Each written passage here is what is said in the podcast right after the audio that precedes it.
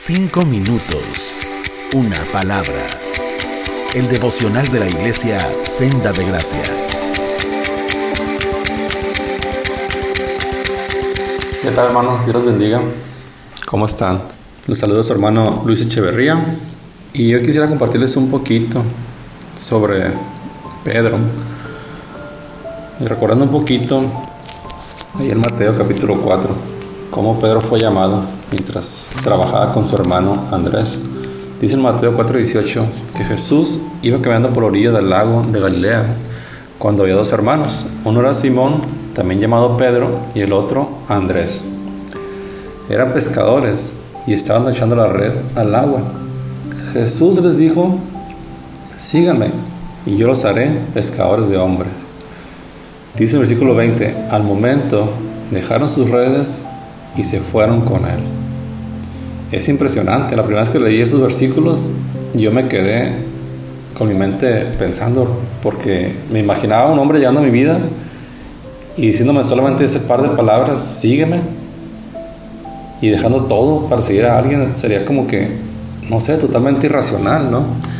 Pero no era cualquier hombre, era Jesús quien nos estaba llamando.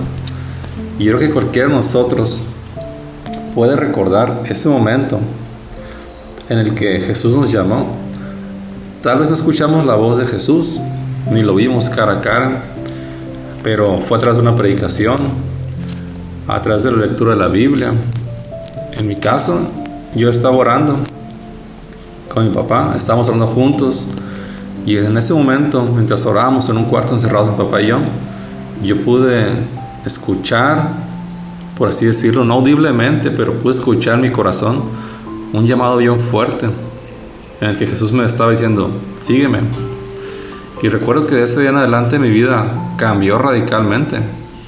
El Espíritu Santo vino a mi vida y empecé a vivir de manera diferente, a pensar, a actuar, porque Jesús me ha llamado. Hermanos, en mi caminar, como el caminar de Pedro, ha sido difícil mi vida como creyente. Y creo que también en ti ha sido difícil.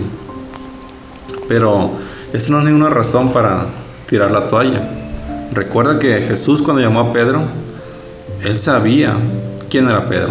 Y cuando Jesús te llamó a ti, también sabía quién eras y sabe quién eres y sabe quién serás. Si leemos en Lucas, un poquito más adelante, versículo 22, pues podemos recordar esta historia donde Jesús le anuncia a Pedro que lo va a negar. Quisiera leerla para que tengan ampliamente fresca, hermanos. Dice el versículo 31. Dijo también el Señor, Simón, mira, mira que Satanás los ha pedido a ustedes para sacudirlos como si fueran trigo. Podríamos pensar, hermanos, que igual como Satanás pidió a Pedro y a los demás discípulos para zarandearlos, también así está ahorita pidiendo para zarandearnos a nosotros. Pero también está Jesús, como dice el versículo 32. Jesús le dijo a Pedro, pero yo he rogado por ti para que no te falte la fe. Gloria a Dios, hermanos. Podemos descansar en que el hecho de que Jesús vela por nosotros día y noche en que Jesús está siempre ahí para nosotros, para cuidarnos, para animarnos, para sostenernos, Señor. Pero no solamente eso, Jesús le dijo, pero yo he rogado por ti para que no te falte la fe. Y abajito dice el versículo, y tú cuando te hayas vuelto a mí, ayuda a tus hermanos a permanecer firmes. Amén. También tenemos aquí una tarea bien importante, hermanos, ayudar a los demás a estar firmes. A veces nosotros estamos flaqueando, y los que están firmes nos sostienen. Y a veces es al revés. A veces nosotros estamos firmes y podemos sostener a otros que están flaqueando, que están débiles en la fe, que están tristes, que se sienten rendidos o derrotados. Y versículo 33, Simón le dijo, Señor, estoy dispuesto a ir contigo a la cárcel y hasta morir contigo. Es una afirmación súper radical la que Pedro le hizo aquí a Jesús. Yo recuerdo cuando Jesús me llamó, yo creo que podría ser como Pedro y haber dicho, Señor, estoy dispuesto a ir contigo a la cárcel y hasta morir contigo. En ese momento que Jesús me llamó, yo podría identificarme con ese Pedro, con ese pensamiento radical de decir, Señor, hasta la muerte contigo.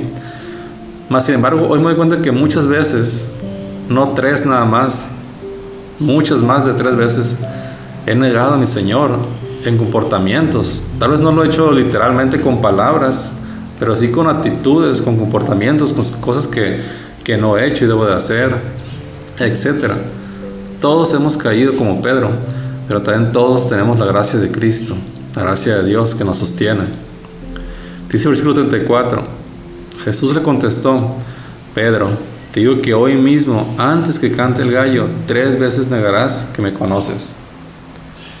Qué duro haber sido para Pedro. Yo imagino que Pedro se quedó totalmente como diciendo, claro que no, claro que no lo voy a hacer, Señor, yo estoy dispuesto a morir por ti, ¿verdad? Y tal vez en ese momento en que Jesús nos llamó, sentimos eso, que estemos dispuestos a morir por Jesús. Y sabes que sí lo estamos. Estamos dispuestos a morir por Él. Las circunstancias tal vez no, han estado. Pero la misma fe que sostiene a creyentes en Corea del Norte, en China, en, en lugares donde el cristianismo es tan radical, es la misma gracia que te sostiene a ti, hermano. La gracia que sostiene a esos hombres que están dispuestos a morir por Cristo es la que te sostiene a ti también. Hoy quiero animarte a que descanses en la gracia de Jesús a que no te sientas desanimado porque hayas fallado o estés fallando, o porque no has podido dar ese paso, ese paso de fe, de evangelizar o, o, leer más la Biblia, orar más, etcétera. Si te sientes como que ya no puedes más, recuerda que la gracia de Jesús está contigo y que Él te sostiene. Recuerda que, que así como Jesús le dijo a Pedro, yo he rogado por ti, Jesús está rogando por ti también. Y sabes que también hay hermanos que te rodean, que están al pendiente de ti en sus oraciones y que están observándote y que cuando necesites ayuda te van a ayudar. Y a los que están observando a alguien que ocupan ayuda, hermanos, les animo también a que ayudemos y oremos sobre todo unos por otros. Hermanos, espero que esta palabra sea bendición para ustedes y espero que pronto podamos reunirnos en algún lugar, hermanos. Dios les bendiga, espero que estén bien. Saludos, hermano Luis Echeverría. Hasta luego. Cinco minutos. Una palabra. El devocional de la iglesia Senda de Gracia.